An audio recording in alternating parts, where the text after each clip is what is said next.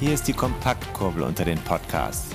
David Korsten und Tim Farin reden über 101 Dinge, die ein Rennradfahrer wissen muss und liefern dir Gesprächsstoff für deine nächste Runde. Gesprächsstoff für die nächste Runde und die geht los, nachdem ich hier den äh, Intro-Jingle nochmal ein bisschen lauter erzogen habe, damit ich dich auch hören kann. Ah! Hi David. Hi. Na? Wie sieht's aus? Super. Ja gut, hast einen guten Tag gehabt bislang. Ja, ja, bislang. Schön. Bislang ein toller Tag, bislang ein super Tag. Man muss sagen, es ist jetzt 12.26 Uhr an einem Freitag Oh. und äh, wir Arbeitnehmer rollen ja hier schon ins Wochenende hinein, gleiten ins Wochenende hinein und ich freue mich vor allem auf ein kleines Vorhaben, das ich vorhabe. Was hast du denn vor? Erzähl mal. Ich ähm, fahre morgen wieder Rennrad. Echt? Ja, Cool. morgen früh. Acht. Du hast ja richtig, du hast ja Acht richtig Feuer gelutscht, wie, oder wie sagt man? Ja, Feuer Ich gelutscht. esse hier gerade was in der Zwischenzeit. Ja, doppelt, nee, nee, nee, äh, doppelt gemoppelt hält besser, ne? Verstehe ich nicht. Rosinenschnecke. Ja, also Rennradfahren, Rennradfahren, Rennradfahren, Rennradfahren, morgen, morgen früh. Du willst Cool. ja nicht, du hast mich ja gewarnt, du hast hier eine Warnung ausgesprochen, weil ich ja eigentlich hier was vorhatte und du hast gesagt, uh, wenn es aber so kalt ist. Was hattest morgen. du denn vor? Können wir das sagen oder Ja, gibt's das können nur hinter der Paywall? Ja, du kannst sagen, was du vorhast, kannst du sagen. Ja, gut. Ersten 100er, ersten 100er, 100 km, 100 km Tour. Nachdem ich ja jetzt letztens hier paar 70 gefahren bin und so, dachte ich, ja, und mich ganz gut gefühlt habe, äh, dachte ich, komm, die letzten 30 km oder 25, die äh, atmen wir dann noch weg, strampeln wir noch rein, die sind noch in den Beinen drin. Hatte ich mir vorgenommen und dann kam gestern aber hier die Warnung, ne? Du wieder als alter Bedenkenträger. Nee, warum habe ich, aber nein, nein, nein, nein. Doch, ich wollte dich Bedenkenträger. Nein, du machst, du sagst hier, Korsti, ich glaube, du bist noch nicht so weit. Das habe ich nicht gesagt. Ich, nein. Doch, doch. Nein, ich Doch. möchte dich schützen vor, vor ich habe auf die Wettervorhersage geguckt und habe überlegt, ich bin ja selber schon seit vielen Wochen nicht mehr Rad gefahren. Ja, im, im, im muss jetzt mein Fahrrad abholen. Mhm. Hast du das ist richtig. Ja. Aber, aber den ich Wetterfrosch habe eigentlich bemüht? keine, keine Sorge, dass es mir zu kalt wird. Aber ich habe gedacht, wenn der Korsti die erste 100er-Runde in seinem ganzen Leben bei einem bis drei Grad und grauem Himmel fahren muss und morgens schon im Nebel losfährt bei so Niesel oder sowas, das kann ja auch gerne mal sein bei diesen Temperaturen, Mhm. dann ist das ein ziemlicher Abfacker und der wird hinterher nie wieder fahren wollen. Das könnte passieren. Deswegen habe ich dich gewarnt und gesagt, vielleicht lieber nicht. Mhm. Mhm. Ja, guck mal heute aus dem Fenster. Bist du heute schon Rad gefahren? ja. Wohin? Ja, hier zum Kindergarten und dann ein bisschen durch die Südstadt. Da bin ich da so rumgecruised, ne, so ganz entspannt. Mm, mm, mm. Hatte hier und aber wie fandst du es? ja ungemütlich, uselig, aber ich habe ja Handschuhe und ich habe eine Ja. beheizbare Jacke. Äh, die, die nimmt man natürlich dann eher zur Pause, aber klar. Uselig. beheizbare Jacke, was ist das denn? Ja, klar. Kennst du? Was, Kennst beheizbare Jacke, was ist Ja, das? Kenne ich nicht. Nee. Nee. Kenn kenn ich Heated, nicht. heated, heated. Sind so Heizdrähte drin und dann machst du die an, hast so einen kleinen Akku drin und dann wird's warm. Ist, ist für, wenn der in der Pause da. Ja, ich bin eine alte Frostbeule. Das wissen, Ja, ja, nee, aber- wissen viele HörerInnen ja schon. Ist ja, ja der Hinweis vielleicht gar nicht. Nehmen wir eigentlich auf? Äh, Ich glaube ja. Mhm. Also, gut. Ähm, dann ist ja der Hinweis, ähm, wollte ich nur sicherheitshalber bei dir, muss, weiß man ja nie so genau. Ja. Äh, der Hinweis äh, wichtig von mir gewesen. Ich habe das gut gemeint. David. ja, das Gegenteil von gut ist ja gut gemeint. Ne? Übrigens, kennst du alles gesagt? Kenne ich, habe ich aber. Mm, diese, diese Rosinenschnecke ist also, ein- also als ich damals in Köln äh, gelebt habe und ich Gelebt vor allem. äh, Büro in der Südstadt. Mhm. Ah, ich bin da immer zu einem in einem äh, netten Café gewesen an der Merowinger Straße und also ich habe mir jetzt. Oder für die Merowinger, wie wir sagen. Äh, extra für diese Show hier Ecke Rolandstadt habe ich mir von meinem ähm, beliebtesten äh, Konditor, wo ich immer gesessen habe, Zeitung las, mich mit den ähm, ja, älteren Herren, die äh, mit dem Tratsch des Viertels äh, bestens betraut waren, auch austauschte. Ähm, da habe ich, da habe ich mir äh, mal aus meiner damaligen Studentenzeit habe ich mir hier mein Lieblingsgebäckstück einmal einfliegen lassen Na, es ist die Rosinenschnecke und das ist wirklich, ich darf ich dir auch ein Stück anbieten hier? Mm, gerne, gerne. Du. Ja, so kann man fünf Stunden dann auch voll kriegen, ne? Na, Ja. Codewort. Codewort? Äh, ähm, äh, f- bei mir ist jetzt Codewort hier äh, ähm, äh, Apfeltasche. Hm, okay, alles klar. Dann ist die Sendung vorbei, wenn ich Apfeltasche sage, ja? Wenn du Apfeltasche hörst. Ach so. Ah nee, du bist Okay. der Gast, ne? Ja. Jetzt, jetzt in unserem kleinen Rollenspiel, Tim. Schön, dass das klappt. Wir müssen ein bisschen auf die Tube drücken, David, weil wir haben. Ich nicht. Ich habe alle Zeit der Welt heute. Ich habe alles abgesagt. Alles. Nee, fast Echt? alles. Ich habe gesagt, äh, kamen dringende Anfragen. Ah, klappt das vielleicht noch heute? Habe ich gesagt, mal gucken. Hm. Sonst klappt's Montag. Ja, ist auch okay. Ja, so geht's auch. So geht's auch. ja, man muss sich die So. Leute gefügig machen. Ja, ich finde, ich finde, warum soll man hier immer am Ende der Nahrungskette stehen und sagen, ah, klar mache ich noch alles möglich und ruiniere dafür meine ganzen Tagespläne. Äh, nee. mm. Nee, mach mal nicht Äh, mit. Nee, genau. A lack of planning on your side doesn't constitute an emergency on my side. lack of pla so planning. zum Mitschreiben in die Äh, Shownotes. Ich glaube, lack of planning ahead heißt das, ne? Lack of planning ahead on your side doesn't constitute an emergency on my side. Fällt mir ja schwer. Ich bin ja hier durchaus immer äh, ein Möglichmacher, ein Steigbügelhalter, auch für dich hier zu deinem, äh, ja, letzten Endes auch ähm, nicht nur kommerziellen, sondern auch, äh, ich sag mal, in puncto Reputation. Das ist ja äh, wichtiger. großem Erfolg. Ne? Denn, äh, Kapital gibt es ja auf verschiedenen Ebenen und ähm, also hier ist, äh, wir reden ja hier über informelles oder beziehungsweise immaterielles Kapital. Mhm. Tatsächlich ist Reputation hier das Zauberwort. Ja, und weißt du, was ich wunderbar finde, wenn Rechnungen äh, gestellt werden, also manchmal ist es dann doch das schnöde Kapital, das glücklich macht, wenn Rechnungen gestellt werden und am nächsten, am folgenden Tag schon bereits der fällige Betrag angewiesen worden ist und schon auch bereits ein Eingang zu verzeichnen war. Das hebt doch gleich die Stimmung, das äh, trägt einen übers Wochenende. Klasse. Klasse. Ich mache dafür Verhandlungen mit Banken. Ich lasse mir von einer Bank äh, einfach unfreundliche Briefe schicken und gehe dann Zur nächsten.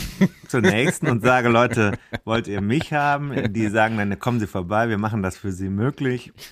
Ein, zwei Unterschriften oder auch mal 25. Und dann Und zack, schon zack. läuft es wieder übers Wochenende wieder wie vorher. Ja, also gut. schön, dass das geht. Ja. Apropos, wir wollen ja skalieren, ne? Ist das so? Was heißt Wir das wollen eigentlich? skalieren. Genau. Skalieren, heißt Der Podcast ist nur was wert, wenn er skaliert. größer ziehen, heißt das ja, ne? Oder? Klar, man Skalieren, kann ja wir auch müssen- kleiner skalieren, oder? Nee, wir skalieren jetzt hier richtig. Also wir sind ja im Startup. Sind wir im Startup-Bereich eigentlich noch ernst zu nehmen, weil ich sehe kein Hockeystick-Growth bei uns auf der. Ja. Ich sehe eine wahnsinnig tolle Entwicklung, die ist aber linear und nicht exponentiell. Naja, aber wir sind hier im, doch auch in, in der Langstrecke unterwegs. Ich zumindest interessiere mich hier beim Rennradfahren Mhm. Da kommt bald mehr was. für Da kommt die. Langstrecke.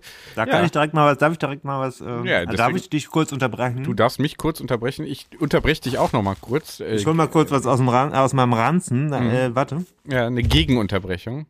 Und da äh, wollte ich doch da, äh, darauf hinaus. Und anteasern schon mal. Deswegen habe ich das doch hier gesagt. Was denn? Ja, Das ich mit hab, der äh, Langstrecke. Ja, äh, äh, Langstrecke. Manchmal sind auch die Leitungen ziemlich lang hier bei mir. Ja, ne? das- Deswegen dafür muss kennt man dich. grad- Muss ich jetzt gerade erstmal zum zu meinem Rucksack gehen. Den habe ich übrigens zum Thema Nachhaltigkeit. Ich finde das äh, muss ich auch mal selber loben. Den Rucksack habe ich sehe hier immer diese ganzen Leute mit diesen Recycling Bags. Die heißen ähm, mit diesem blau. Kennst du diese diese großen so kurierartige Taschen? Da fahren alle Männer und vor allem Frauen auf den Fahrrädern durch die Stadt mit so schicke Taschen. Mhm. Die heißen, glaube ich, Rebag oder sowas. Und ähm, dann frage ich mich mal, okay, aber wie oft kauft ihr euch denn eigentlich solche nachhaltigen Sachen? Weil mein deuter Rucksack, den habe ich mir, das ist kein Witz, 2010 Ja. gekauft. Das sieht auch so aus, aber das ist mir egal. Ja. Der sieht wirklich absolut abgegriffen aus, aber funktioniert immer noch. Ja. Und da ändere ich auch nichts dran. Das halte ich für Nachhaltigkeit. So, jetzt Ja. habe ich aus dem Dito, Dito. Rucksack. Ge- Völlig, völlig. Nee, erstmal erstmal Props auch gehen raus äh, an Tim Farin. Äh, Sehe ich also da bin ich also ganz, ganz eng bei dir. Ähm, Es ist sogar schon fast eine unangenehme körperliche Nähe. Da sind wir ja, das muss man mal sagen. Viele denken ja, dass wir hier so äh, intim miteinander sind. Äh, ein Intimus, äh, würde man vielleicht sagen, im ähm, Soziologen, äh, im Soziologendeutsch. Aber äh, so körperlich sind wir uns ja eher, immer eher, wir waren, also, also begrüßen uns mit Handschlag. Wenn überhaupt, meistens sogar nicht, ne? Das liegt aber an mir. Das, ja, nee, ich möchte das auch nicht. Echt? Nee. Aber du bist doch so ein Hagger. nee, ich bin, ich bin kein, ich bin absolut kein Hagger. Absolut. Vielleicht gerade fast erstickt an Hagger. der Rosinenschnecke, weil ich einen zu großen Bissen raus. Also Hagen, Hagen nur, nur, nur Kinder und auch nur eigene. So. Ja, deswegen Ja. funktioniert das so gut. Ja, genau. Nur, nur die, sonst, sonst niemanden. Hagen, Hagger. Ja, gibt eine schöne, da machen wir mal einen Querverweis, muss man sagen. Einer meiner Lieblingspodcasts sei hier allen HörerInnen empfohlen. Heavyweight, Heavyweight, Heavyweight. Ähm, fantastischer. Podcast. Fantastischer Podcast. Und da gibt es eine kurze Episode auch übers äh, Hagen. Äh, das sind immer, also das Konzept, erklär mal kurz das Konzept. Also, es sind. Auch mit warte. vollem Mund. Misophonica, Trigger Warning. Also, es werden Geschichten aus dem Leben der Protagonisten. Das ist nicht der Erzähler selbst, sondern er geht mit Menschen, die er kennt oder auch teilweise nicht kennt, zu Leuten, die äh, etwas offen haben in ihrem Leben. Das kann sein eine Freundschaft, die gestört oder zerbrochen ist oder ein, ein Mobbingfall aus der Kindheit, unter dem die Protagonistin noch leidet oder so. Und arbeitet das auf, indem eine Recherche passiert und die Leute wieder in Kontakt treten mit den Menschen, die irgendwas Offenes hinterlassen haben, eine seelische Qual oder eine Verwundung oder was auch immer. Oder auch Und- denen, denen man selber äh, was hinterlassen hat vielleicht. ne? Oder das, genau. Also andersrum auch. Und dann gibt's diesen Moment, wo die Menschen wieder aufeinandertreffen. Und oft ist das wirklich so, dass man beim Zuhören, Mhm. dass man beim Zuhören die Tränen in die Augen bekommt, weil es auch so positiv ist und so Ja. menschlich, würde ich sagen. Ja. Das gibt's Whole, kaum. wholesome, wholesome sagen Ist wir wirklich so. TikToker. Also ohne Spaß, ohne Spaß ist es äh, und es ist gleichzeitig mit Spaß, weil es ist ja total, total unterhaltsam und Typ, lustig, total witzig erzählt. Typ. Ja, genau. Äh, also da mal die Episode, das ist zwischen 46 und 47 mal äh, Heavyweight Short heißt das, Cody. Da geht es nämlich ums Hagen. Also wer da so ein amüsant, das ist wirklich eine amüsante, Und auch um Sport. Um Sport geht's auch. Zum Teil auch. In dieser, in, in dieser Episode, ja, genau. Äh, also, toller Podcast, sei hier mal empfohlen. Wir machen das jetzt hier ein bisschen länglich, aber das ist das. mal unsere US-amerikanischen Kollegen, muss man Ja, nee, Kanada, oder? Er ist Kanadier, ja, aber es ist natürlich hier Ja. von Gimlet ein Format und die Ja. sind ja in, äh, in New York äh, beheimatet. Inzwischen von. Spotify eingekauft für, glaube ich, richtig viel Geld. Hast Also du das, das ist- gesehen, was das- heute Morgen von also- Spotify gekommen ist? Ja, direkt aus Schweden. Aus Krass, Schweden ne? kam das, genau. Das finde ich schon, äh, ich hätte ich auch nicht denn da, gedacht. was Dass, stand denn da drauf nochmal? Warte mal. wir gehören zu den Top 5 äh, Prozent der weltweit äh, publizierten Meist- Podcasts Nee, mit den meist mit den geteilt. Meist geteilt. mit den geteilt, ja, wollte ich gerade sagen, da wollte ich gerade einen Podcast mit der meisten sozialen Share-Faktor. Und interessanterweise über WhatsApp gehen die meisten äh, Empfehlungen also von euch an euresgleichen heraus. Ja. Das finde ich schon stark. Vielen Dank dafür, liebe Leute. ja, werden fast die Frage, ob wir hier eine, eine Podcast-WhatsApp-Gruppe brauchen. Passiert ja, habe ich schon eingerichtet. Also bei, du kannst uns tatsächlich kein Witz bei Instagram äh, kannst du ja sowas in der Art. Du kannst uns im Moment, das ist aber Meta. Meta hat ja keine Schnittstelle zu WhatsApp. Warum nicht? Ich arbeite noch dran. Nee, im Moment kannst du äh, SMS schicken, komischerweise. Ist, wir haben ja jetzt ein, ähm, ein Profi-Konto bei Instagram. Das, also das geht jetzt wirklich ab. Da habe ich diese Woche mit jemandem geredet, der sagte, ja, aber ihr habt ja nur so, nur so wenig Insta. Da habe ich gesagt, ja gut, aber wer wächst denn so schnell, wer skaliert denn so schnell wie wir? Ja, also, und ohne dafür zu bezahlen, muss man auch mal immer sagen. Ja, ja, klar. Wobei, das stimmt nicht ganz, weil ich verschenke ja ständig Bücher. Ja, ja, ja, aber jetzt hier ohne, ohne Ad. Aber das kommt alles dann. Ne? Also irgendwann 2023 wird natürlich hier um den, um den äh, nächsten Schritt zu gehen, wie wir Mentalcoaches sagen, äh, natürlich hier die richtig große äh, Marketing-Spend wird hier ähm, aufgefahren. Absolut. Ja, ich bin aber auch sehr froh über die Werbung von Fahrstil in diesem Monat. Hab sehr glücklich. Äh, so, pass auf, kurz nochmal zurück äh, zum Thema äh, Rucksack. Was habe ich rausgeholt? Ich habe das Buch von Stefan Barth rausgeholt. Ah, Ultra ja. Cycling. And das ist immer wieder, das ist immer wieder Stichwort Langstrecke, ja. Langstrecke. Ja, Finde ich super. Bin ich sehr gespannt. Ich habe dir das ja schon mehrfach gesagt, dass mich das am Rennradfahren ja. eigentlich viel mehr interessiert, so diese Langstrecken. Also 100 Kilometer wäre da erst der Einstieg natürlich in. Ich habe da Größeres vor, das kann ich jetzt schon verraten.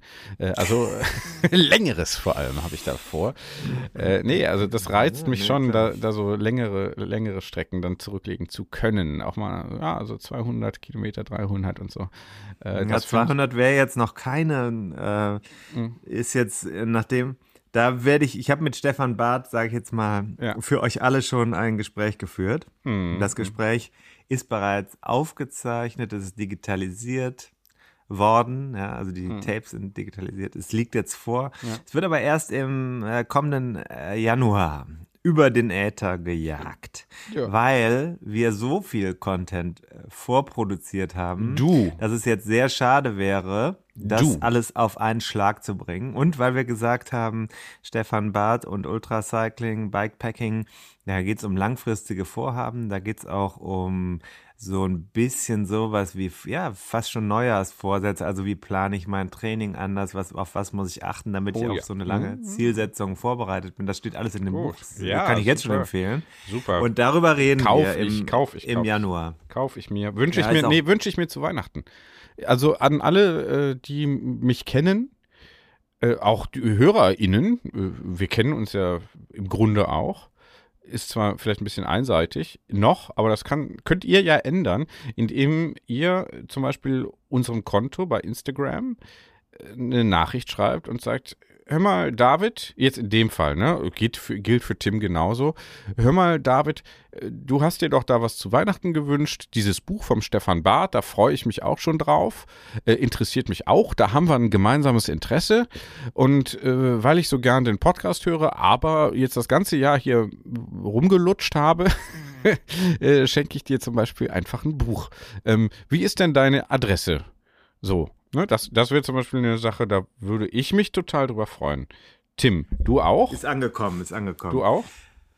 Ja, ich in deinem Windschatten sage ich ich auch. Finde ich auch toll. Also einfach melden und ähm, ja, Apropos, mhm. äh, das möchte ich auch noch jetzt kurz, weil wir müssen uns wirklich heute noch mal noch kompakter halten, als wir jetzt schon sind. Also wir haben noch 17 Minuten Restzeit. Ähm, Sage ich jetzt einfach hier transparent. Äh, dazwischen muss das Interview noch kommen. Das ist 54 Minuten lang. Also das werden wir nicht hören, David. Mhm. Äh, hinterher äh, und, da, oh, und dann müssen wir noch das ganze, die ganze Show ja hier abbinden. Absolut. Aber mhm. mh, das müssen wir jetzt alles noch hinbekommen. Schaffen Aber wir, ich wollte sagen, ich also wir haben ja ein laufendes Thema bei Instagram, wo wir skalieren. Äh, wir haben ausgelobt, dass für jeden 101., also ein Vielfaches von 101, das kann man ja ausrechnen, 202, 303, ab 1000 wird es ein bisschen schwieriger, mhm. ja, für alle, die 11er äh, Multiplikation mögen ist das dann einfacher, ne? Ja. So, da ist ja mathematisches, aber Mathematik ist eigentlich etwas, was jeder kann. Außer Leute mit Dyslexie oder wie das heißt, also mit einer mathematischen, genetischen Schwäche in der Mathematik, jetzt, weil sonst kriege ich wieder Ärger von den Hörerinnen, dass es heißt, nee, nee, nee, Mathe kann nicht jeder gleich gut, aber mhm. ist nicht so, weil es eine formelle Wissenschaft, das heißt, eigentlich, mhm. eigentlich können wir alle gleich den Zugang zur Mathematik, genauso wie zur Logik finden. Wir müssen nur die Gesetze anwenden. Die Gesetze mhm. können wir lernen mhm. und dann können wir es genauso. Ne? Also wir können das ein bisschen vielleicht mhm. langsamer und sehen manche Muster nicht so schnell. Das ist aber was anderes. Das ist eine Talentfrage. Aber die, mhm. das anzuwenden, die Gesetze der Mathematik, ist keine Frage der Begabung. Richtig. Nein, ist nicht so. ich habe doch richtig gesagt. Ja, ist so. Gesagt. Bitte aktiv deswegen, zuhören. Bitte aktiv ja. zuhören. Nicht nur das, was du. Ja, Okay. So, und äh, da, das bringt mich auch wirklich auf die Palme, wenn es heißt, naja, Mathe war noch nie so mein Fall. Ja, gut. War es bei mir auch nicht. Aber weißt du, was ich im, äh, im Abi in Mathe habe? Äh, sechs. Das sage ich jetzt nicht. Ja. Eine 2 in der mündlichen, äh, ich glaube sogar eine 2 plus in der mündlichen Abiturprüfung. Ah, gut. Mhm. Bitte. Mhm. Ja. Glückwunsch noch nachträglich Danke. dazu. Nein, aber es geht mir ja nicht um mich, äh, sonst Doch, auch, doch, aber äh, es geht doch, um doch, etwas anderes. Es geht darum zu rechnen. 202 ist die nächste Chance. 303 die übernächste Chance. Und im Moment sind wir, gehen wir auf die 202 zu. Und das bedeutet, wenn man da in der Nähe sieht, oh, da tut sich was, dann kann man unser Follower werden. Das kann natürlich sein, dass das avers wird und wir gar nicht mehr wachsen, weil die Leute alle sagen, jetzt klicken wir nicht auf äh, Follow, weil wir sind zu weit von der nächsten 101 weg. Ja. Und das ist natürlich sozusagen ein Kollateralschaden dieser neuen Kampagne. Aber wir machen das hier, wir probieren das einfach mal aus. Und was gibt's dann? Ha, wissen wir noch nicht. Aber es gibt auf jeden Fall ein Geschenk. Beim letzten Mal, äh, da gibt's einen, der hat sich also jetzt gemeldet, der hat seine Adresse mir geschickt und der kriegt von mir ein Buch Ah, geschenkt. Mhm. Ah, super. Guck, es So, lohnt sich, jetzt, äh, lohnt sich also hier uns auf jeden Fall im Blick zu behalten. Das ist es ja. Und, und anderen zu sagen, ach hier, äh, folgt denen doch mal, damit man selber dann, das kann man ja strategisch dann Ja, auch ja, anwenden und dann sagen, ja, ich warte bis zur 201 und äh, guck da jeden Tag und dann, wenn die 201 da erscheint, dann, dann folge ich da äh, so. Ne? Gute Idee. Zumal dann kannst du auch sagen, hör mal, David, äh, guck mal, der, der, der, der hat doch bestimmt schon mal, der hat verdient, dass du dem auch folgst. Kriegst von mir einen Euro. Und dann gibst du dem Christoph noch einen Euro und dann hast du am Ende beim Buchkauf nochmal Gewinn gemacht. 15,99 gespart, weil du Ja, du kriegst hast- das Buch ja umsonst. Genau, Du hast du hast- 2 Euro bezahlt, kriegst für 15, äh, oder was kostet das Buch überhaupt? 17 kostet das. Also sehr, da kriegst du, hast du 15 gespart. Ja, genau. Gut, das ne? kann jeder ausrechnen. haben wir ja gerade, haben wir ja gerade gehört äh, von Ja, ich würde da gerne ein Tool für entwickeln, das wir dann online stellen. Ja, eine App, Aber eine App äh, und dann ein Parallel-Startup hier entwickeln dafür, dass diese App dann für einfache Additionen, Subtraktionen zum Beispiel, ne? so eine App, äh, das könnte man dann so in auch, dass das so standardmäßig dann in jedem Handy zum Beispiel ist, so eine App, aber also nicht mal und geteilt und, und durch. Das, nee, muss ja nicht, das muss nicht. nicht übermäßig kompliziert Also ich sag mal, ich sag mal so, äh, so als Vergleich vielleicht so ein, so ein, so ein Lean Calculator, weißt du? So, fünf mal fünf, also einfach fünf plus Nee, fünf nee, plus nee, fünf plus fünf. Ja, immer nee, nur nee, das, genau. Immer addieren, immer addieren. Eigentlich kannst du auch die Subtraktionsfunktion kannst du weglassen. Genau. Die interessiert mich nicht. Genau, mich interessiert nur das Positive. Mich interessiert, schmeiß die ganze Scheiße raus. Wir brauchen keine Minusfunktion auf dem Taschenrechner. Diese scheiß Pessimisten, ehrlich, die gehen mir super auf die Nerven. Minusfunktionen haben wir schon hier in der Nachbarschaft genügend. So, kommen wir jetzt zum Content. Komm, Ja, weil mach. jetzt zeitlich Komm, besser wird's eigentlich auch nicht mehr. Gut, dann machen wir mal hier das Interview. Was haben wir denn jetzt? Haben wir denn? Was haben Also wir denn? hier, Kette du rechts? Kette rechts. Kette Irgendwas mit rechts ist Kette. ja unser Spruch. Ja, finde ich Ja, ich darf aber vorher vielleicht nochmal, damit wir hier nicht ganz albern sind. nicht ganz trocken starten, ja. Trocken ist natürlich auch ein wichtiger Punkt in dem Gespräch. Ja, deswegen habe ich es gesagt. Mann, Hab ich schon verstanden. Das ist doch Also nicht alles reden- total zufällig, was ich hier mache. nee, weiß ich doch, aber ich wollte einfach mal sagen, hier Grimme-Preis kann man uns auch vorschlagen. ah, okay, Grimme. Ja, Kann man vorschlagen. Also ich Ja. habe Aber Preis. keinen Grund gesehen, Ah, also- warum wir nicht beim Grimme-Preis nominiert werden sollten. Aber man muss da einen Vorschlag hinschicken und das könnt ihr natürlich machen jetzt. Jetzt sind wir da, wo wir hinwollen. Grimme-Preis. Ich weiß gar nicht, ob ich da hin will. Äh, Das ist ja in Marl. Ich, nee, muss Wollen man. mit dem Fahrrad hinfahren? Ja, ist nicht so stimmt. weit. Ja, Fahrrad, und dann, und dann zum Beispiel mit Jule radelt noch in Essen oder Ja. so, dann da eine Runde um den Baldeneysee. Das wäre doch was. Wär so, super. dann, und dann dafür wir ab ich, in die Grube danach. ja, da würde ich dann auch, äh, würde ich dann auch zum Grimme-Preis fahren. Dafür. Ja. So.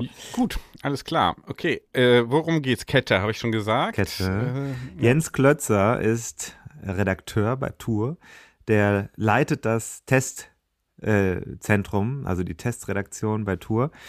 Und äh, da habe ich gedacht, das ist doch mal ein Thema. In dem Buch, ähm, wie hieß das nochmal? 101 Dinge, die ein Rennradfahrer wissen ah ja. muss. Mhm. Da geht es ja um 101 Dinge, die ein Rennradfahrer, auch eine Rennradfahrerin wissen muss. Und da gibt es dann ein Kapitel, das sich mit der Kette auseinandersetzt. Das ist ein Teil, Ja. ohne dass der ganze Sport natürlich überhaupt nicht funktioniert. Das ist eigentlich das wichtigste Teil Ja, am ganzen Fahrrad, muss man schon so sagen. ja.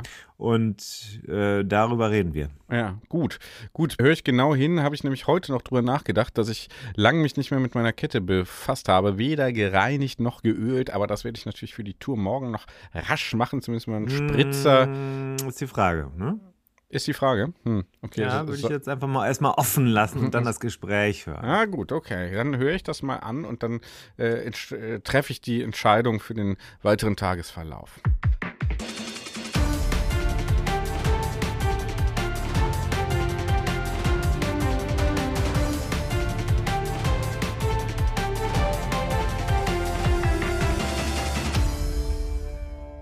Es ist der 11. im 11.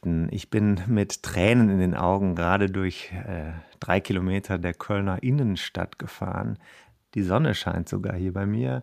Ein bisschen so hinter so, so leichtem Dunst diesig. Es ist ein sehr schönes Licht heute Morgen und ich musste denken an den Gesprächspartner, mit dem ich jetzt auch verabredet bin. Lustigerweise auch wiederum zum Sessionsauftakt. Das letzte Mal, als wir uns getroffen haben, hier in Köln, oder das erste Mal, dass wir uns hier getroffen haben in Köln, als wir gemeinsam zu einem Job aufgebrochen sind, da hat er mir das Ende der Session versaut, weil wir uns beruflich unterhalten mussten. Ich war noch kostümiert. Am Rosenmontagabend mussten wir aber in den beruflichen Bereich umschwenken und äh, wieder mal äh, Bier Bier sein lassen. Wen habe ich ähm, äh, am Rohr? Wer ist dran und wo sitzt du gerade? Hallo, hier ist Jens Klötzer. Ich sitze gerade in meiner Heimatstadt Leipzig. Normalerweise bin ich aber in München und beschäftigt beim Rennradmagazin Tour als Technikredakteur.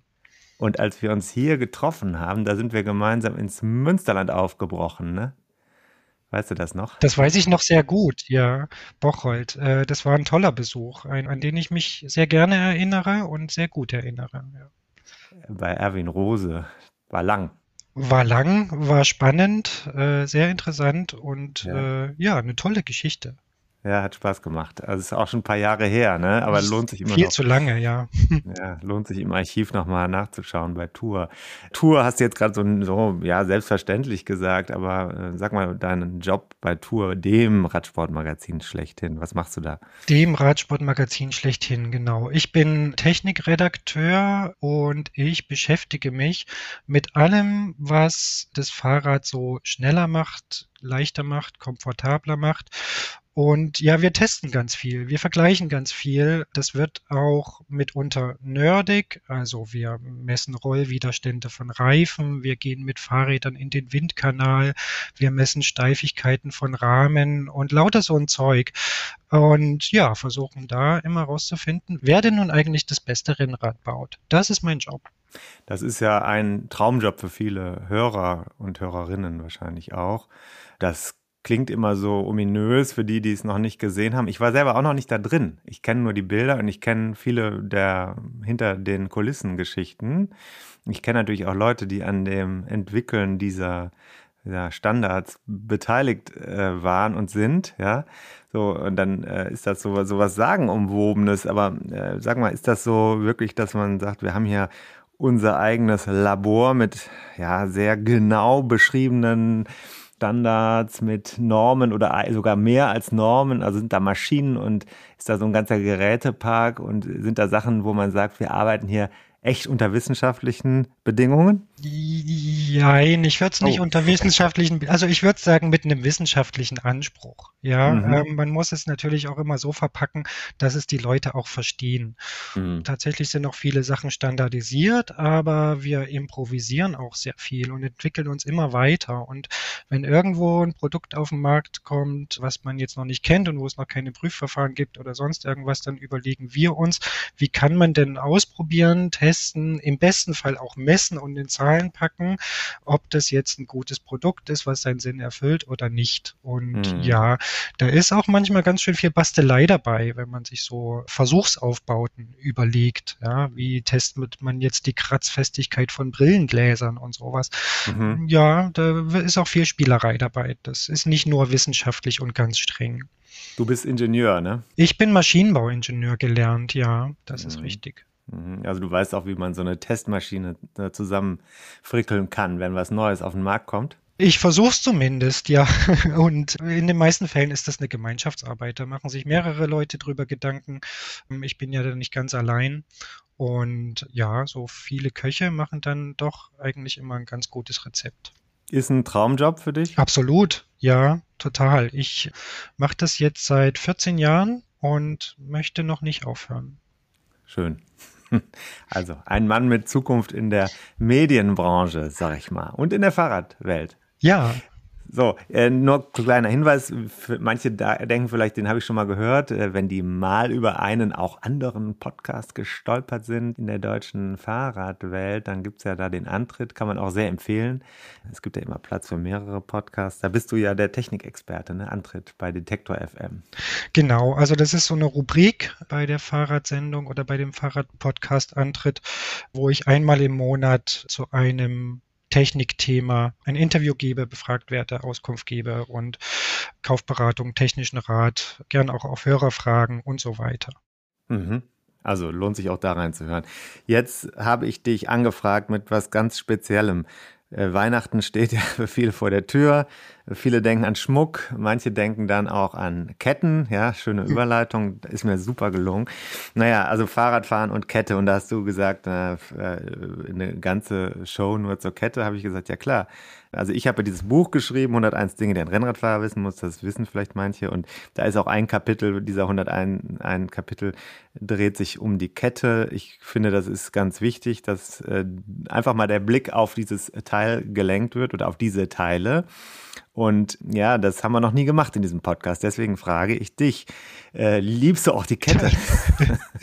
äh, ja, klar. Also die Kette ist ja nun, klar sind, also alle Teile sind wichtig am Fahrrad, aber die Kette ist nun dafür verantwortlich, dass das, was man ins Pedal reintritt, auch am Hinterrad ankommt. Und deswegen ist sie für die Fortbewegung sehr, sehr wichtiges Verbindungsglied. Ja. Jetzt haben wir ja, ähm, hätten wir eigentlich schon alles gesagt, danke, Wiedersehen.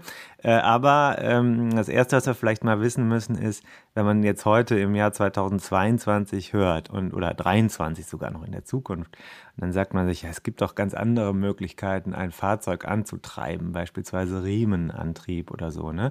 Warum ist denn am Rennrad die Kette immer noch der Standard? Die Kette ist immer noch der Standard, weil sie einen sehr guten Wirkungsgrad hat, also sehr, mhm. sehr wenige Verluste. Ähm, interessant mhm. ist dabei vielleicht, dass das gar nicht mal so an der Kette selbst liegt, äh, sondern daran, dass ich an so einem Fahrrad ja immer oder meistens irgendwie ein Getriebe habe, also eine Schaltung. Ja. Und in Kombination ist die Kette dann einfach unschlagbar. Also wenn ich eine Kettenschaltung habe, dann läuft da die Kette hinten im Schaltwerk noch über so zwei Röllchen drüber und das ist nahezu verlustfrei. Also ich habe mhm. so einen Wirkungsgrad von 98, 99 Prozent ungefähr. Mhm. Ähm, wow. Ein Riemen kommt theoretisch auch auf einen ähnlichen Wirkungsgrad. Ich habe nur das Problem, dass mhm. ich den Riemen nicht mit so einer Funktionsweise, wie sie eine Kettenschaltung hat, kombinieren kann, sondern wenn ich da eine Schaltung haben will, dann muss ich mir eine Nabenschaltung einbauen.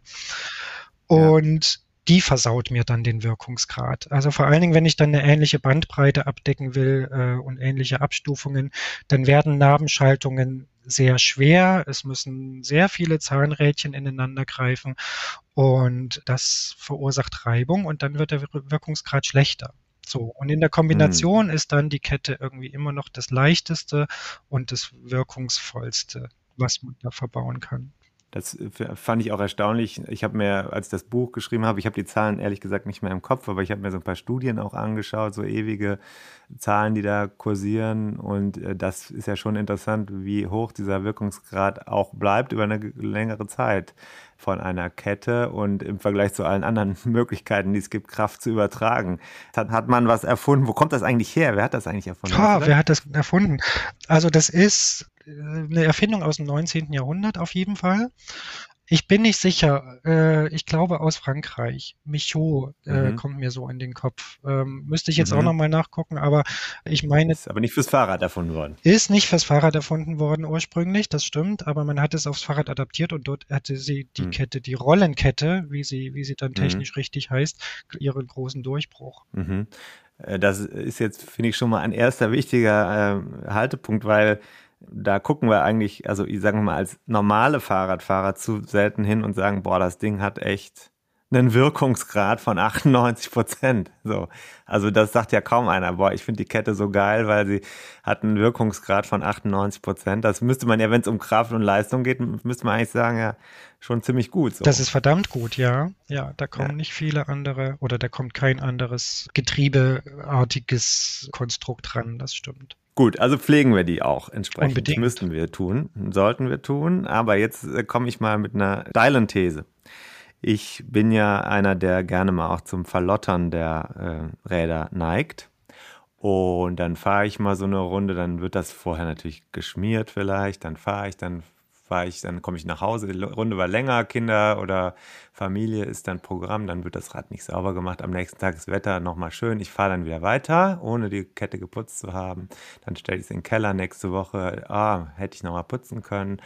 Ah, habe ich aber nicht gemacht. Ich fahre jetzt dann doch nochmal 120 und übernächste Woche nochmal zweimal 300 hintereinander und habe dann irgendwann, ah, doch, die Kette sieht irgendwie schwarz aus. Jetzt könnte man sie reinigen. Was denkst du denn, wenn du das hörst? Ja, so machen es halt die meisten. Ne? Das ist auch mhm. überhaupt nicht ungewöhnlich und ich finde es auch nicht verwerflich. Also es kommt natürlich ein bisschen aufs Fahrrad drauf an wenn das jetzt irgendwie ein unfassbar sündteures Schmuckstück ist, dann würde ich mich vielleicht schon ein bisschen drüber aufregen. Aber mhm. ansonsten ist ein Fahrrad zum Fahren da und auch bei Wind und Wetter und man kann sich ja nicht jeden Tag um die Kettenpflege kümmern. Irgendwann sollte man es dann mal tun, natürlich. Mhm. Aber was, was würde, was, was passiert mit dem Wirkungsgrad, wenn ja. man jetzt meinetwegen die, die Schmiere unterlässt oder zu viel äh, Öl und dann auch Dreck? Naja, weil, äh, ja, also eine nicht geschmierte Kette verliert natürlich drastisch an Wirkungsgrad, ja, weil die Reibung mhm. dann größer wird und mhm. dann, das hört man auch, das quietscht dann, das gibt so ein malendes Geräusch und mhm das wird einem gewahr, wenn man damit fährt, dass, äh, dass der Wirkungsgrad da schlechter wird. Das merkt man richtig. Mhm. Zu viel Öl ist sich erstmal von Wirkungsgrad nicht schlimm, aber zu viel Öl zieht vor allen Dingen Dreck an. Und feiner Dreck ja. und Schmutz, der sich dann in die Laschen und Rollen hineinarbeitet, der verursacht dort mehr Reibung, aber vor allen Dingen verursacht er mehr Verschleiß. Ähm, das ist eigentlich mhm. das größere Übel, dass ich die dann relativ schnell wechseln muss.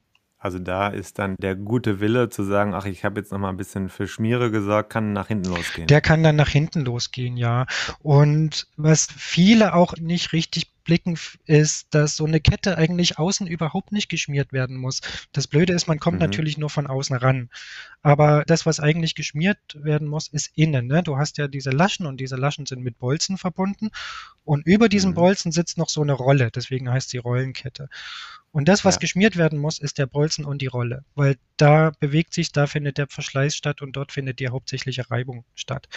Mhm. Außen sollte sie eigentlich sauber sein. Ah, deswegen muss man es auch einwirken lassen und hinterher wieder abziehen. Das ist genau, das ist die Idee dahinter. Ne? Also auf jede Rolle mhm. irgendwie so ein Tropfen Öl, dann warten, bis das da reingekrochen ist und dann außen am besten sauber machen. Genau. Und also wenn man das von außen anschaut, dann hat man die, dann müsste es eigentlich darum gehen, dass die das Schmiermittel, also ich habe jetzt gelernt, Öl sagt man nicht mehr. Ne? Warum? Weiß ich nicht, weil weil man heute nicht mehr, das, da kommen wir gleich so. zu, weil man heute nicht mehr mit Öl Ach schmieren so. soll. Habe ich mal so gelernt. Aber äh, nee, dann, dann äh, muss es eigentlich seitlich reinfliehen, hast du, glaube ich, gerade gesagt. Also es muss irgendwie da rein gelangen. Das dauert ein bisschen, bis das da in diese Zwischenräume kommt. Und dann der Rest ist überflüssig. Der Außen ist total überflüssig, außen zieht nur Dreck an. So ein leichter Ölfilm ist natürlich gut, damit sie auch nicht rostet äh, damit ja. die Feuchtigkeit da nicht noch die Korrosion begünstigt. Aber ansonsten mhm. ist eine saubere Kette immer die bessere Kette. Also innen ist sie dann ein wenig äh, geschmiert und außen ist sie sauber. Ja, so soll es, leicht, das wäre ideal. Leicht genau. So, okay. Die ist ja, wenn sie ausgeliefert wird, dann hat die doch schon ein wenig äh, Schmiere. Ne? Äh, ein wenig ist untertrieben. Wenn sie ausgeliefert ist, hat sie die ideale und beste Schmierung, die man haben kann, weil ja. eingefettete Einzelteile zusammengenietet werden die quasi ideal vorbereitet ist. Es mhm. ist deswegen ein großer Fehler, eine Kette bei der ersten Pflege und eine relativ neue Kette auszuwaschen mit, mit mhm. irgendwelchen fettlösenden Mitteln. Das mhm. ist sicher verkehrt, sondern man sollte nachschmieren, ähm, wenn, wenn da das Schmiermittel so langsam ein bisschen zur Neige geht. Aber eine neue Kette ist ideal geschmiert und hat dann auch erstmal ein längeres Wartungsintervall. Später muss man dann okay. öfter nachschmieren, weil der Schmierstoff innen halt fehlt, ja. Jetzt fragt man sich natürlich, äh, jetzt Kette ist gleich Kette oder nicht? Also ich habe jetzt draußen vor der Tür steht mein Straßen, mein Rennrad für die Stadt ist ein, ein also ein, ja, so Mittel, Mittelklasse-Schaltung mit einer Kette, von der ich gar nicht weiß, was das für eine ist. Bei meinem Rennrad weiß ich es ganz genau, was das nee. ist. Nee, also da gibt es natürlich Qualitätsunterschiede. Das sind vor allen Dingen Oberflächenbehandlungen. Das sieht man auch, wenn man sich so eine Kette anguckt. Eine billige mhm. hat so eine matte und raue Oberfläche und je teurer die werden, desto hochwertiger sehen die aus. Also sind dann so glänzend und poliert und hm, die ganz teuren ähneln dann schon tatsächlich fast Schmuckstücken. Da gibt es Qualitätsunterschiede. Und das ist so ein bisschen Leichtlauf. Die teuren Ketten, die laufen ein wenig leichter, wobei das marginal ist. Das betrifft auch die Haltbarkeit. Teure Ketten halten in der Regel etwas länger. Mhm. Dazu muss man aber sagen, dass sich das jetzt für Rechner finanziell nicht lohnt. Also eine Kette, die jetzt doppelt so teuer ist, hält nicht doppelt so lange, sondern mhm. vielleicht 20 oder 25 Prozent länger. Mhm. Ähm, Mhm. Also ein Vielfahrer kann ruhig zum günstigen Modell greifen, muss es dann aber öfter pflegen, damit es nicht rostet. Also Rost ist da das dann tatsächlich. Ist ein Thema, also gerade bei Rädern, die draußen stehen, ja. äh, wenn, dann, wenn die so Temperaturschwankungen ausgesetzt sind, öfter mal eine Regenfahrt und so, dann mhm. setzen billige Ketten relativ schnell Rost an und mhm. äh, ja, das kriegt man dann auch mit ein bisschen Öl wieder weg, aber muss man halt ran. Und macht der Rost dann äh, im schlimmsten Fall auch die Kette kaputt? Der macht im schlimmsten Fall die Kette kaputt, wenn man sich nicht kümmert, klar, weil das reibt sich natürlich ab, auch über hm. die, die Ritzel, wenn man dann schaltet, reibt es auch außen an den Laschen den Rost ab und das ist wie feiner Schmutz, wie Mehl, der mhm. dann auch in die, in die Rollen, in die Laschen reinkommen kann und die Kette schneller verschleißt, klar. Ja, Verschleiß ist natürlich ein Verschleißteil, die Kette. Das haben, glaube ich, alle inzwischen mal mitbekommen, wenn sie mal seit mindestens einem Jahr mit dem Rennrad unterwegs sind. Ungefähr würde ich mal sagen, dann merkt man es vielleicht ja doch. Äh, Gibt es Faustformeln, wie oft man eine Kette wechseln muss, damit nicht alles andere in Mitleidenschaft gezogen wird. Du meinst jetzt so Kilometerleistungen oder, ja, oder Fahrzeiten? Ne? Das ist ja. total schwierig, ja, weil es unheimlich auf die Umgebungsbedingungen ankommt, auf den Pflegezustand. Ist, wird die mhm. verschmutzt gefahren oder sauber gefahren? Der Regen ist ein absoluter Killer. Ja, wenn ein Rad nur im Trockenen und Sonnenschein gefahren wird, hält sie sehr, sehr viel länger, als wenn sie auf einem Pendlerrad ist, mhm. äh, das auch bei Regen vielleicht sogar Schnee oder Salz gefahren wird. Mhm. Dann nimmt der Verschleiß massiv zu. Man muss muss das beobachten und sich angucken. Wer es genau machen will, hat eine Verschleißlehre. Dazu muss man wissen, dass eine Kette verschleißt, indem sie sich lenkt. Also sie wird länger und ja. passt dann irgendwann nicht mehr so richtig auf die Ritzel und Kettenblätter, also in die Zwischenräume da rein. Das liegt mhm. nicht daran, dass sich jetzt die Laschen irgendwie dehnen und deswegen die Kette sich äh, wie so ein Gummiband lenkt, sondern diese Bolzen und die Rollen, die da, mhm. die da aufeinander laufen, die verschleißen innen, da trägt Material ab und dadurch wird die Kette länger und dann passt die Teilung irgendwann nicht mehr. So, mhm. Und so eine Kettenlehre, das ist ein ganz simples Blechteil mit so zwei Haken dran. Das legt man oben auf die Kette drauf und wenn das noch nicht reinfällt, ist sie gut und wenn es irgendwann reinfällt, dann ist sie an der Verschleißgrenze und sollte rausgewechselt werden. Es gibt so ein paar Tricks, wo man es so ein bisschen erkennen kann, ohne so ein Teil. Wobei ich immer sage, jeder Fahrradhändler hat sowas und also das kostet nichts, mal beim Händler ja. vorbeifahren und zu fragen, hält die Kette noch? Ich habe sogar ähm, eine zu Hause. Du hast eine ja. zu Hause, sowas ja. gibt's auch für 5,95 Euro ganz mhm. günstig zu kaufen. Man kann auch mal schauen, wenn man die Kette vom Kettenblatt vorne so abheben kann, mhm. dass man schon einen ganzen Zahn sehen kann, dann ist die auch zu lang. Wenn die straff drauf sitzt und ich kriege sie nicht so richtig drunter gezogen und ich sehe nur den Zahnfuß, mhm. dann ist die Kette noch gut. Das mhm. ist so eine, ja, so eine einfache, simple Methode, mal grob zu checken, wie, ja. wie die denn so beieinander ist, ja. Jetzt weiß ich, dass ich oft genug gehört habe von Händlern, wo ich es dann nach dem Sommer hingebracht habe oder spätestens im Herbst, wenn es einen Termin gab, vielleicht dann auch im Winter. Da hieß es dann, ja, hättest du mal die Kette vorher gewechselt, dann jetzt müssen wir auch das Ritzelpaket mitwechseln. weil sonst springt die Kette. Was Ja. ist das denn eigentlich? Wie das kommt, Ja. weil die Kette länger wird und die, also Teilung heißt es, ne? Der Abstand von Bolzen zu Bolzen, der wird Mhm. dann größer und dann passt die Kette nicht mehr so richtig auf die Zähne drauf. Und was dann passiert, ist, dass sie die Zähne an einer Seite abträgt Mhm. und dort Material abschmirgelt.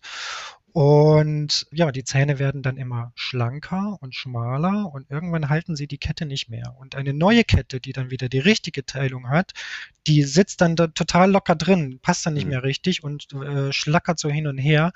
Und wenn du dann richtig Last drauf gibst, dann kann es passieren, dass die über die Zähne drüber springt, weil sie dort einfach nicht mehr korrekt reinpasst. Und das passiert, wenn du eine verschlissene und zu lange Kette einfach zu lange über die Zähne laufen lässt, dann passiert dir das. Dann musst du leider auch das Ritzel, meistens das ganze Ritzelpaket wechseln und im Zweifel auch die Kettenblätter.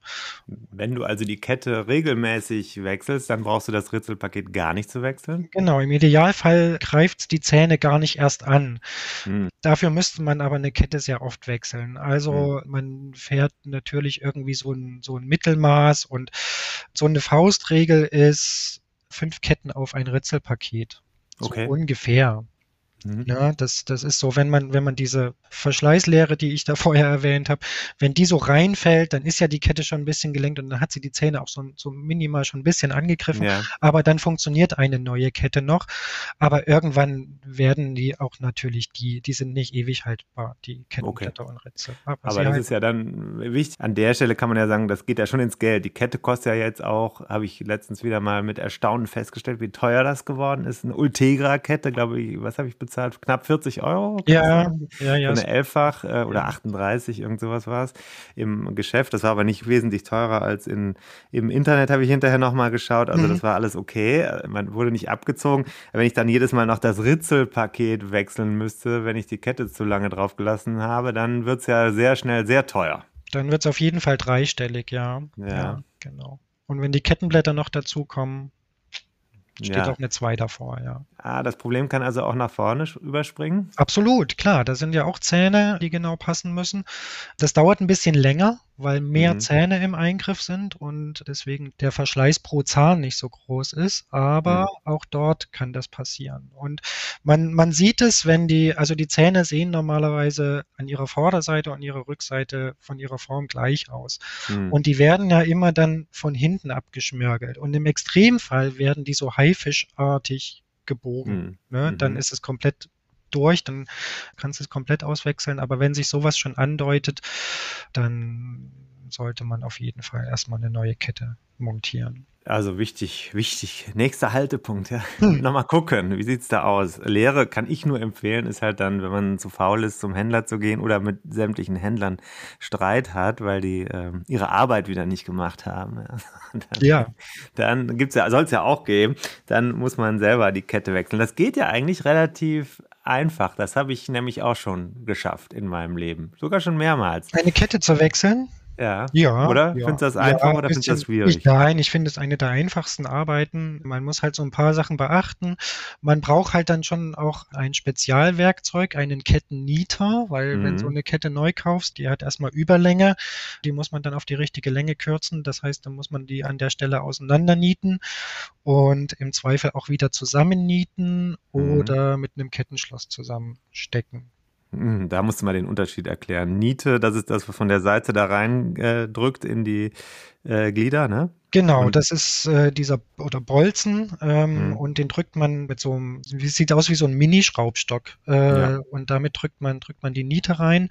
Einfacher ist ein Kettenschloss. Im Grunde ist das ein halbes Kettenglied, zwei Mhm. Laschen und da sind Bolzen dran und die haben dann so ein Langloch. Da schiebt man die ineinander und wenn man sie auseinanderzieht, ist das Kettenschloss fest und zu. Ja, Und das kann man den- wieder aufmachen. Genau, das hat den riesengroßen Vorteil, dass man es wieder aufmachen kann, was die Pflege und Reinigung unglaublich erleichtert. Mhm. Also dann, wenn ich jetzt wirklich pflegen will, dann brauche ich eins mit Kettenschloss. Kann ich immer auf und zu machen und dann rausnehmen. Und ja, also damit lassen sich vor allen Dingen dann so richtig versiffte Ketten besser reinigen, weil wenn die dran sind, das schlingt sich ja einmal durch den Rahmen durch und du kriegst sie da nicht weg und da kannst du alles nur irgendwie mit dem Lappen machen und das ist dann irgendwie doof.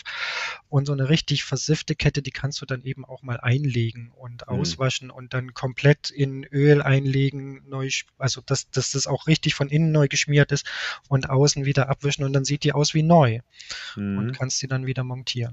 Okay, also guter Hinweis. Äh, kostet eine Kette mit Kettenschloss wesentlich mehr als eine mit? Nein, überhaupt nicht. Nein? Also okay. ein, ein, Kettenschloss ist auch ein Pfennigartikel, das kann man auch nachrüsten. Hm. Bei den allermeisten Ketten zumindest. Es gibt so ein paar Exoten, die lassen keins zu. Aber in der Regel kann man das auch einzeln kaufen für wenige Euro und nachrüsten, ja.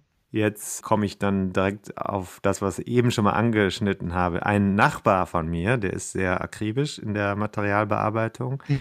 der hat letztens mich ja gegeißelt, weil ich in einem Artikel geschrieben hatte, Öl an der Kette, so wichtig wie das Öl an der Kette und so weiter und so fort. Da hat er gesagt, heute macht man doch gar kein Öl mehr an die Kette. Und da ist jetzt die Frage, womit schmieren wir eigentlich die Kette, damit das richtig funktioniert? Also ich schmiere meine Ketten mit Öl.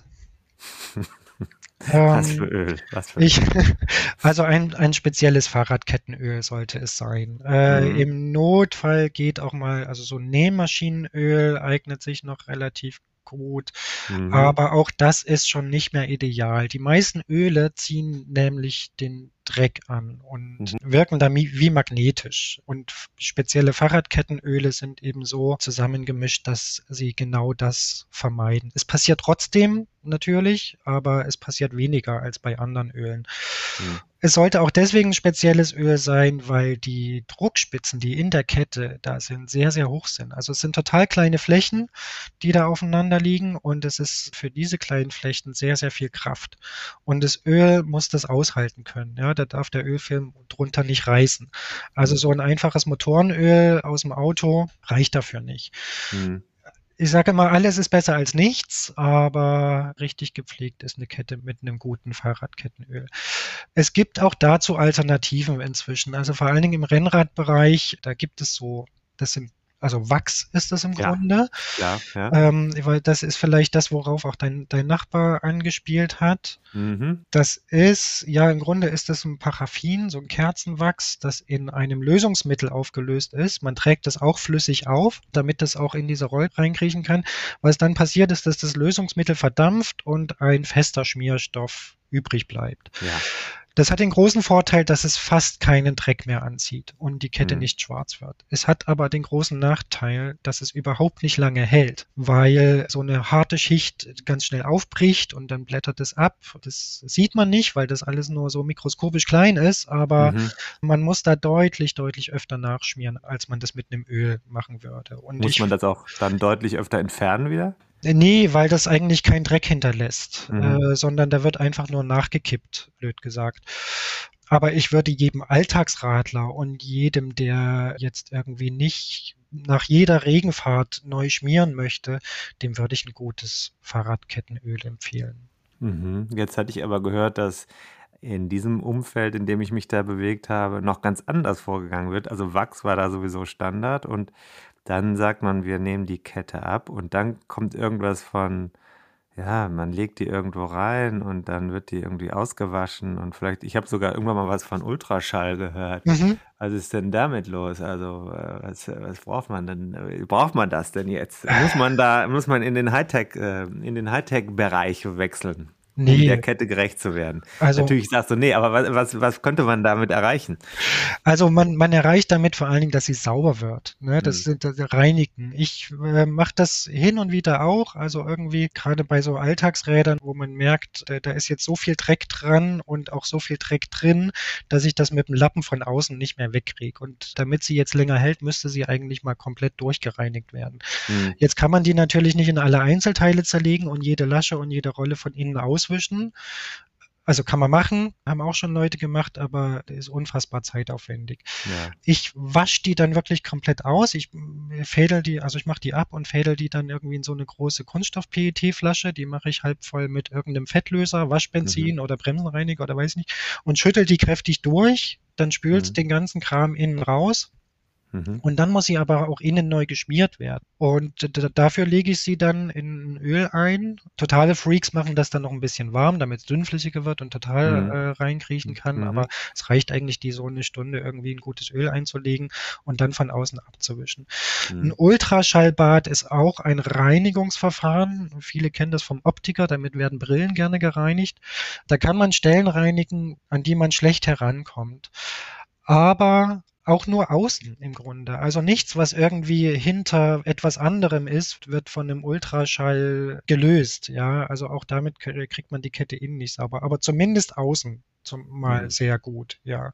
Und dieses Bad, das, das ist ja, da sind dann auch so Lösungsmittel drin und so, das bewirkt schon auch, dass innen ein bisschen was rausgespült wird. So ein Ultraschallbad ist, macht die Sachen penibel sauber von außen. Ist aber jetzt nicht unbedingt was, was jeder zu Hause haben kann. Nee, und würde ich mir auch nicht zulegen. Ich würde für einen Alltagsradler wirklich empfehlen, die Kette regelmäßig einfach außen abzuwischen, weil es bringt schon ja. mal wahnsinnig viel. Nach so einer Regenfahrt so mal das Wasser abzuwischen, das, dann, dann fängt sie schon mal nicht an zu rosten mhm. und regelmäßig den Dreck da abzuwischen. Dann verkrustet es auch nicht so, dann bleiben auch die Schaltröhrchen, Kettenblätter und Ritzel ein bisschen sauberer mhm. und dann hält das Ganze auch ein bisschen länger. Mhm. Zum Saubermachen, was nimmst du da? Einen weichen Lappen, am besten zerrissenes Bettlaken. Auf dem sieht man nämlich gut, wann der gröbste Dreck runter ist. Ja, das, mhm. das wirklich so drum, halt mit der Hand fest und dreh, Kurve, dreh dann die Kurve rückwärts und zieh die Kette da durch. Ja. Das kann man ewig lange machen. Da werden immer schwarze Striemen zurückbleiben. Aber ja. das funktioniert so schon mal für die Außenreinigung sehr gut. Am besten noch irgendwie ein bisschen Lösungsmittel drauf machen. Also so, mhm. so ein Bremsenreiniger eignet sich wunderbar. Das gibt es zum Sprühen. Auch so Sprühöl ist ja auch auch mit Lösungsmitteln versetzt oder eben Waschbenzin, Terpentin, weiß ich nicht. Ja. Alles, was so irgendwie fettlösend ist. Damit den Lappen tränken und damit geht das, geht das Schmotter ganz gut ab, ja. Hm, aber dann nach dem Reinigen dann schon nachschmieren. Unbedingt nachschmieren, genau. Immer. Äh, immer. Und wie gesagt, zu viel Öl kann es ja eigentlich nicht sein.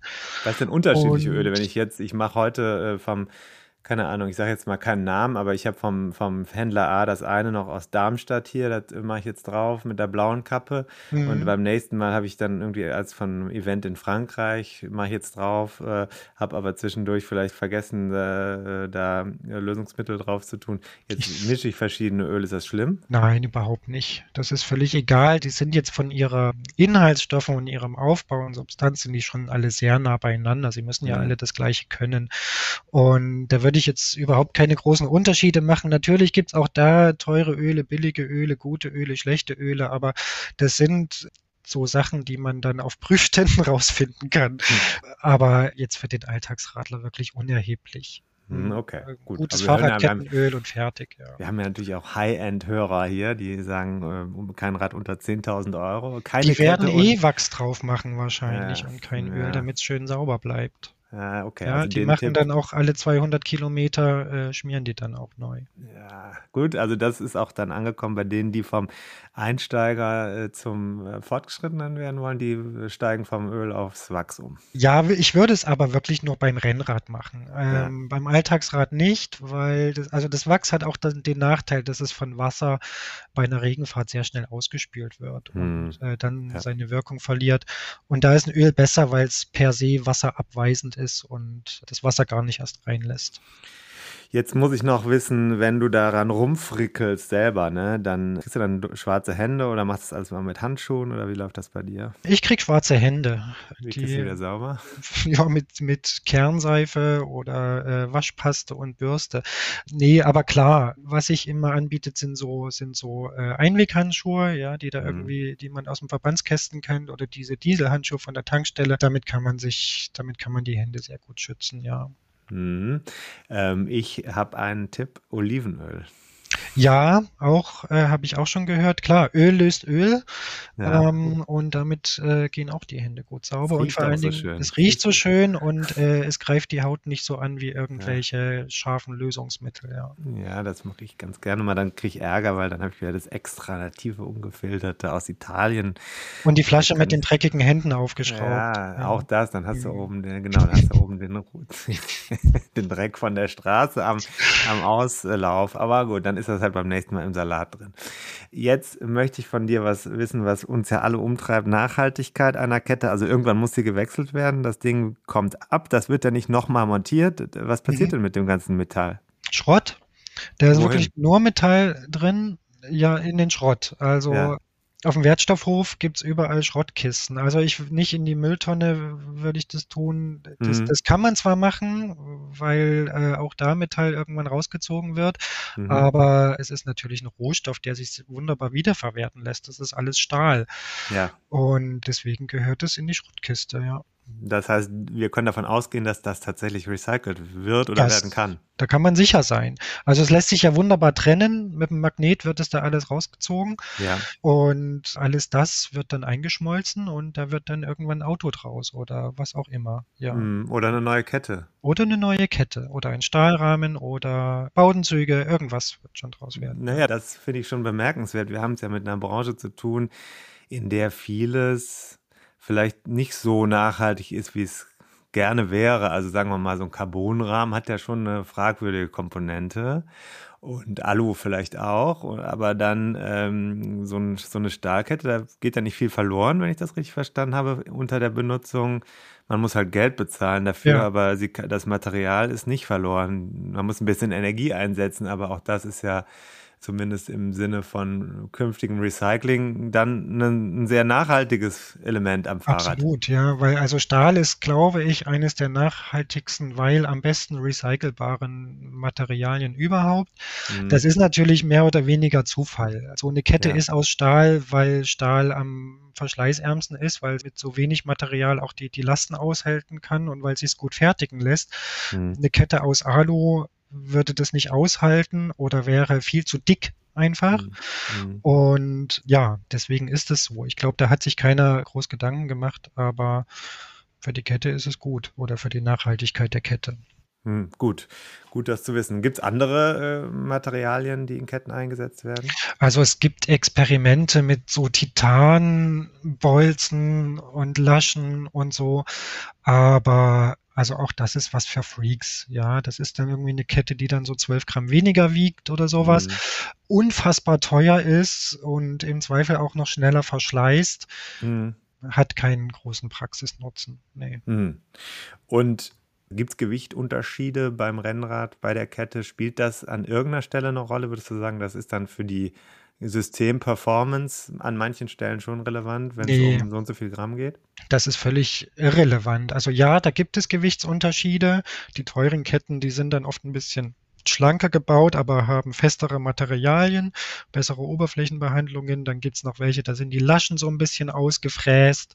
Mhm. Das kostet alles in der Fertigung Geld und spart unfassbar wenig von mhm. daher halte ich das für nicht relevant. Viel wichtiger sind die, sind die Oberflächenbehandlungen, mhm. die die Sache noch haltbarer machen und auch die Reibung ein bisschen verringern. Und da gibt es ja auch Farbe, also zum Beispiel Gold, sieht man ja manchmal. Ja. Das, kann das schön sein oder kann das auch schlecht sein?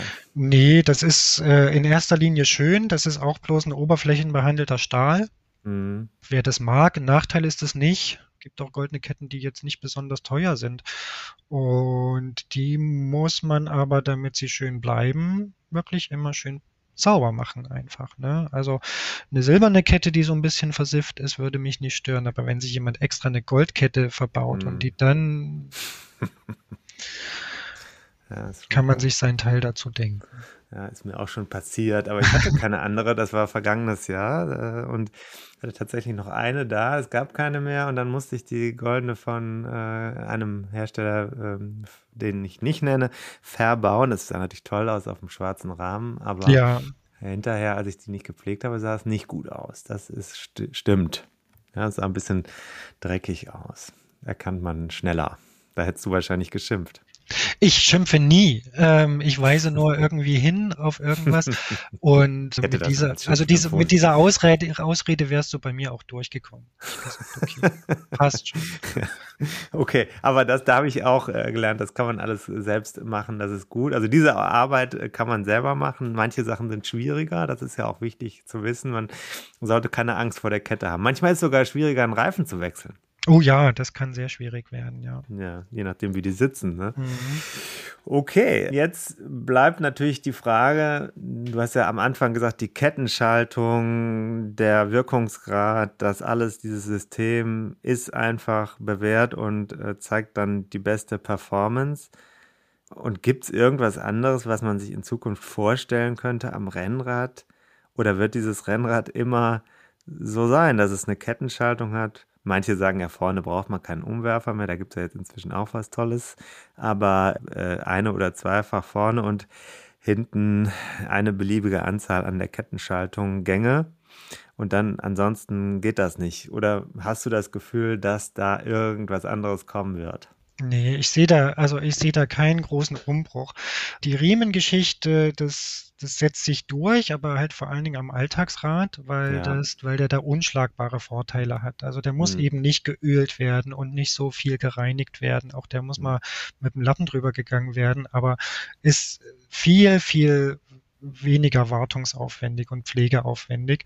Und das ist natürlich für einen Alltagsradler, der mit dem Rad hauptsächlich fährt und nicht nur putzen will, viel ausschlaggebender als jetzt ein, ein zwei Prozent Wirkungsgrad. Mhm. Ähm, Rennrad sehe ich den Kettenantrieb bislang noch alternativlos. Ich glaube nicht, mhm. dass da in absehbarer Zeit irgendwas kommt, was das völlig revolutionieren könnte. Ja, du sagst schon, also ich glaube, dass das, dass das mit den zwei Kettenblättern so langsam zu Ende geht vorne. Das wär, wird wohl immer weniger werden und dafür hinten mehr Ritzel. Das mhm. ist bedienerfreundlicher, ja, du, hast halt nur einen Schalthebel und äh, kennst dann nur noch schwerer oder leichter. Das ist auch nicht so defektanfällig und einfach ein Teil weniger am Rad, was mhm. kaputt gehen kann. Das wird sich sicher durchsetzen und vielleicht auch am Rennrad. Im Moment noch nicht, weil die Anzahl der Ritzel hinten noch nicht ausreicht, um alles abzudecken. Aber wenn es dann mal 14 werden oder vielleicht sogar 15, mhm. dann wird der so langsam überflüssig. Mhm, da sprichst du noch einen wichtigen Punkt an. Es gibt ja zehnfach, elffach, zwölffach, mhm. dreizehnfach. Die mhm. Ketten müssen immer äh, spezifisch gewählt werden. Ne? Ja, genau. Also wenn ich, wenn ich mir eine Kette äh, kaufe, dann sollte ich erstmal hinten zählen. Ähm, alles, was bis acht ist, ist das gleiche sechs, mhm. sieben, achtfach äh, ist eine Breite. Und dann geht es aber los und es macht Unterschiede. Und dann muss man eine Neunfachkette für neun Ritzel, Zehnfachkette für zehn Ritzel und so weiter. Da sollte man schon die richtige wählen, weil die sich in ihrer Breite verändern. Ja, je mehr mhm. Ritzel die haben, desto schmaler wird das da hinten und desto schmaler wird eben auch die Kette.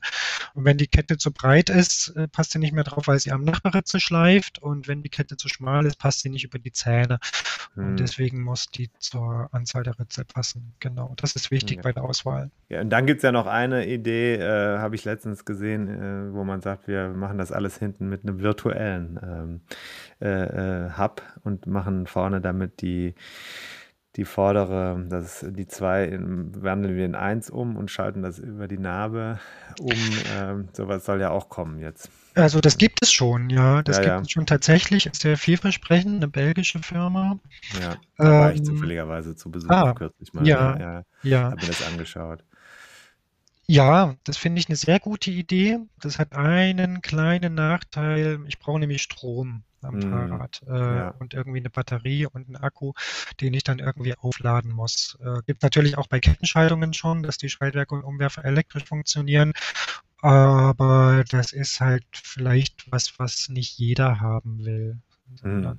Äh, ja. Das rein mechanische Fahrrad hat ja durchaus seinen Reiz, dass ich es auch fünf Jahre stehen lassen kann und mich dann Luft auf Pumpen draufsetzen, losfahren. Das kann toll sein, ja. Das Wenn ich einen Akku gelernt. habe, den ich erst laden muss, kann auch nerven. Wir haben jetzt gelernt, dass das rein mechanische und überbrachte schon bis äh, heute und über heute hinaus durchaus von Vorteil ist. Nachhaltigkeit, Wirkungsgrad, ich weiß gar nicht, was man noch äh, sagen will. Du kannst auch als Schmuck tragen, ne?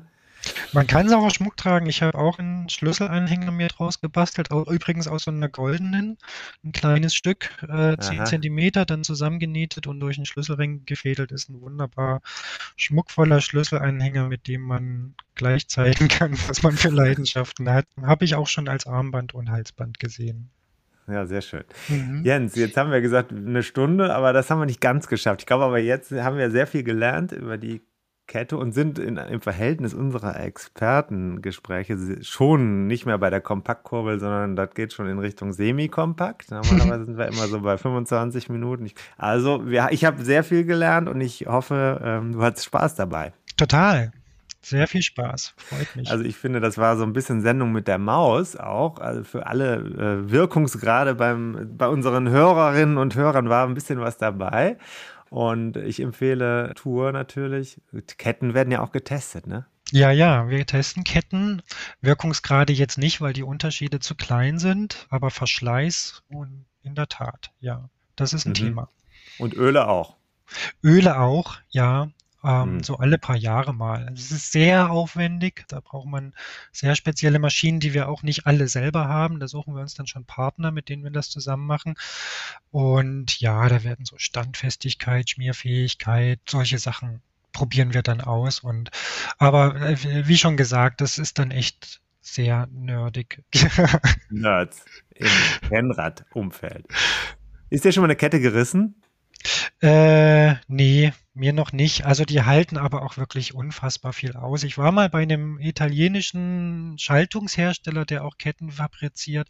Und wenn man da sieht, dass die geprüft werden, indem man da, ich glaube, eineinhalb Tonnen dranhängt, also so viel wie ein Auto wiegt, mhm. dann macht man sich da eigentlich auch wenig Sorgen. Ich kenne auch selbst aus dem Profisport, äh, wo wirklich die Sprinter extreme Lasten draufbringen, keine Fälle oder kaum Fälle von gerissenen Ketten. Was passieren kann, ist, dass man sie falsch montiert, also dass der Niet nicht richtig drin sitzt oder mhm. das Kettenschloss nur halb zu oder so. Mhm. Ähm, dann kann das schon passieren, dass sie an der Stelle aufgeht dann ist aber nicht die Kette gerissen, sondern der Montagepunkt halt irgendwie aufgegangen. Es ist auf jeden Fall kein Spaß. Ne? Also wenn man da irgendwie, weil das ja dann meistens bei der größten Last passiert, Zweifel steht man noch auf dem Pedal und wenn dann die Kette reißt, dann tritt man ins Leere und da kann man sich richtig wehtun. Da sollte man schon, ja, ein bisschen gewissenhaft sein. Hm, jetzt kommt ein kleiner Teaser. Die neue Ausgabe von Tour ist ja inzwischen ja, sage ich, wo wir hier rauskommen, erschienen. Ja, die Tour 12 mhm. im Handel. Beim Abonnenten ist sie schon. Und ich kann dir sagen, in der Geschichte, die ich dazu beigetragen habe, ist es tatsächlich passiert. Oh. Man sieht sogar ein Foto von jemandem, der mit einer in, ja, aufgegangenen Kette bei einem großen Rennen in der Hand steht und direkt am Start äh, ist ihm das passiert. Ich habe es gesehen. Ich habe es erst gehört, dann gesehen und bin dann direkt zu ihm hingelaufen und mein Kollege, der Andreas, war auch da, äh, ist zum Glück mit der Kamera auch schnell da gewesen und wir haben dann diesen unglücklichen Herrn, der sich viel hm. vorgenommen hatte für den Tag am Start mit seiner aufgegangenen Kette noch gesprochen. Er hat gute Miene zum bösen Spiel gemacht und ist sogar noch hinterher doch noch gefahren. Das kann man alles in der neuen Folge, hätte ich fast gesagt, im neuen äh, Magazin lesen. Lohnt sich also. Muss ich sofort lesen. Da musst du reingucken. Äh, in ja. Münster ist das passiert. Okay. Also äh, da ist ein Bild drin, das kannst du sehen. Also er war, er, er, er, er guckt ganz fröhlich, obwohl ich glaube, seine Stimmung war richtig schlecht. Ja, also ich erinnere mich jetzt, wo du das sagst, es gab vor ein paar Jahren mal ein Vorfälle mit Shimano-Ketten, mit Ultegra-Ketten tatsächlich, mhm. die, wenn sie im Salz gefahren worden, im Winter, mhm. spröde worden und gerissen sind. Das gab es tatsächlich, aber die Ketten sind zurückgerufen worden und kulant ausgetauscht worden. Und insofern habe ich mich, habe ich das jetzt mal als ad acta gelegt. Okay. Ähm, aber diese Fälle gab es, aber das, das waren dann Fertigungsfehler und eine normale und gut gemachte Kette sollte eigentlich nicht reißen. Gut. Jens, ich habe äh, dir herzlich zu danken und wünsche dir jetzt eine schmuckreiche Weihnachtszeit. Das kann ich schon mal sagen. Wir sind ja quasi schon, wenn wir senden, fast im der. In, im Schluss, in, im Schlusssprint des Jahres. Also äh, vielen Dank für deine Zeit und es hat mir sehr viel Spaß gemacht. Ich danke für die Gelegenheit, mir auch. Und das nächste Mal sprechen wir über Reifen. Alles klar. Gerne. Alles klar. Danke, Ciao. Tim. Bis bald.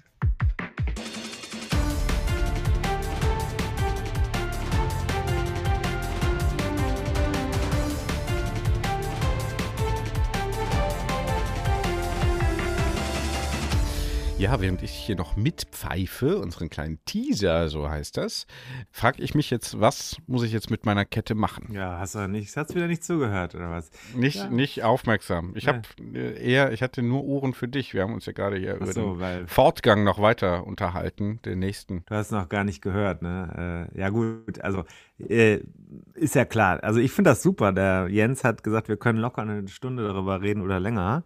Und das hm. hätten wir auch fast ja gemacht. fast. Ja, ja, hätten wir fast gemacht, aber ich habe gesagt, jetzt ist auch mal gut. Das wäre ja dann schon eines der längsten Interviews dieser Podcast-Season gewesen. Aber hat sich auf jeden Fall gelohnt und ich finde, das ist keine Raketenwissenschaft, sich mit der Kette zu beschäftigen. Auf der anderen Seite so ein bisschen ja diese Pflege im Griff zu haben und zu überlegen, was muss ich dann machen, wann muss ich es machen und äh, dabei konsistent zu bleiben, ist schon wichtig. Und für mich immer wieder faszinierend ist einfach diese Tatsache, dass dieses, dieser Funktionsmechanismus der Kette, der ja schon alt ist, der aber in dieser Form einfach unerreicht bleibt. Das mhm. finde ich wirklich immer wieder faszinierend. Das muss man anderen Leuten sagen, die sagen, hey, warum ist denn halt Fahrrad Hightech? Aber Kraftübertragung auf Kette ist wirklich unfassbar, vor allem in Verbindung mit dem Wechseln der Gänge auf der Kettenschaltung. Das ist für mich, ähm, ich finde das als jemand, der gar keine Ahnung eigentlich hat von sowas, finde ich das faszinierend, dass man sagt, so ein, so ein System ist vor 200 Jahren entwickelt worden oder so und ist immer noch das Beste. Mhm. Da kann die künstliche Intelligenz ja auch nicht wirklich mithalten. Also die bringt uns jetzt auch, also so motorisch jetzt nicht nach vorne. Höchstens im Metaverse. Ja, genau.